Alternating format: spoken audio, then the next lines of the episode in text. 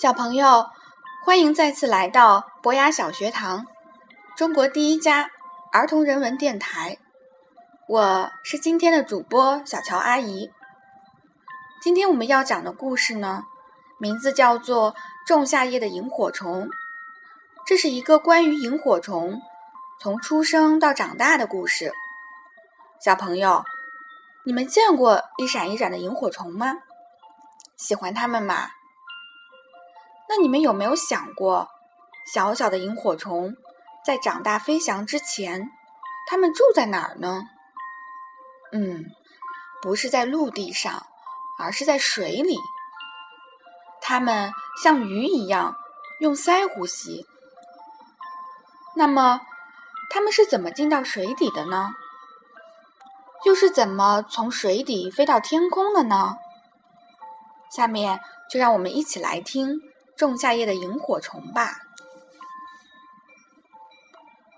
仲夏的夜晚，在一条小溪边，有许许多多的萤火虫，它们每只都闪着幽幽的亮光，在天空中飞来飞去，好像在寻找什么东西似的。一只雌萤火虫一边闪着光。一边飞到了小草的叶子上，停了下来。一只雄萤火虫发现了它，于是它使劲的闪烁着自己尾部的荧光去吸引它。这时候，雌萤火虫尾部的荧光也一闪一闪的，就好像是在跟雄萤火虫对话。两只萤火虫尾部的荧光都在快乐的一闪一闪。在这个仲夏的夜晚，突然就簌簌的下起雨来了，雨水滴滴滴滴答的落进了小溪里。两只萤火虫一起躲在风铃草里，等待着雨停。雨停了。两只萤火虫在挂着水珠的草叶上完成了交配。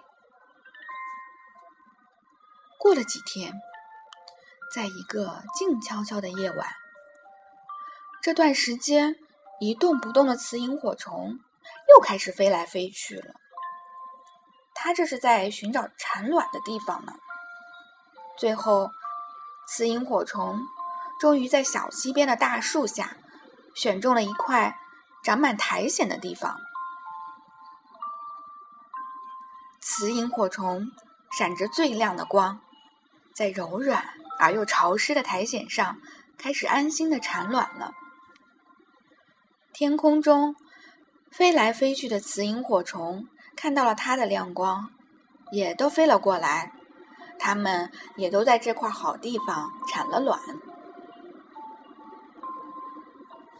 正当雌萤火虫开始产卵的时候，雄萤火虫待在黑暗的草丛下面，发出了最后一点微弱的荧光，然后它就像顺利完成了使命一样，安详的闭上了眼睛。雌萤火虫用尽力气把卵产了下来。当他把苔藓上的几百颗卵都高高的堆起后，也像雄萤火虫那样安详的离开了这个世界。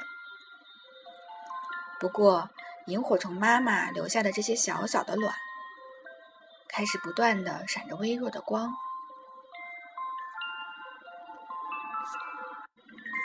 过了几天，这些小小的、圆鼓鼓的、透明的卵。渐渐变亮了。二十多天后，幼虫们就会在透明的卵壳里隐隐约约的闪着微弱的光。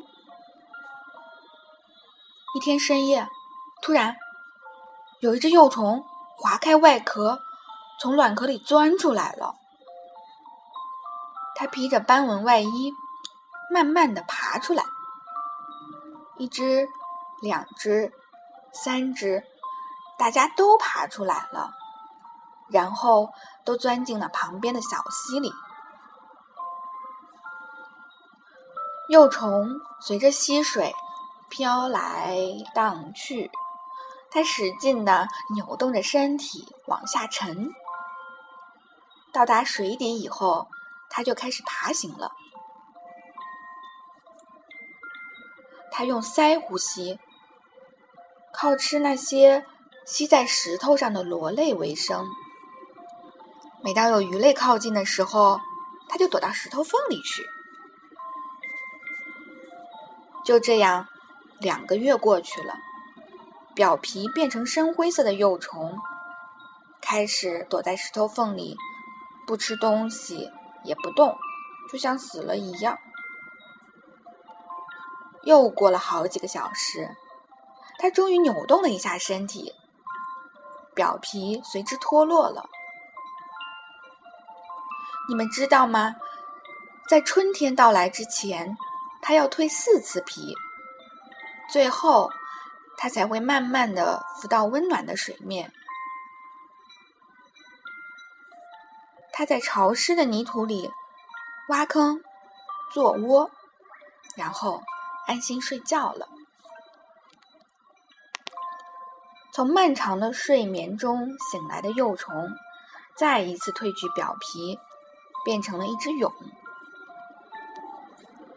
等到它褪去最后一层表皮以后，就会变成一只萤火虫了。为了回到地面，萤火虫会耐心的等待，直到自己的身体变得足够坚硬。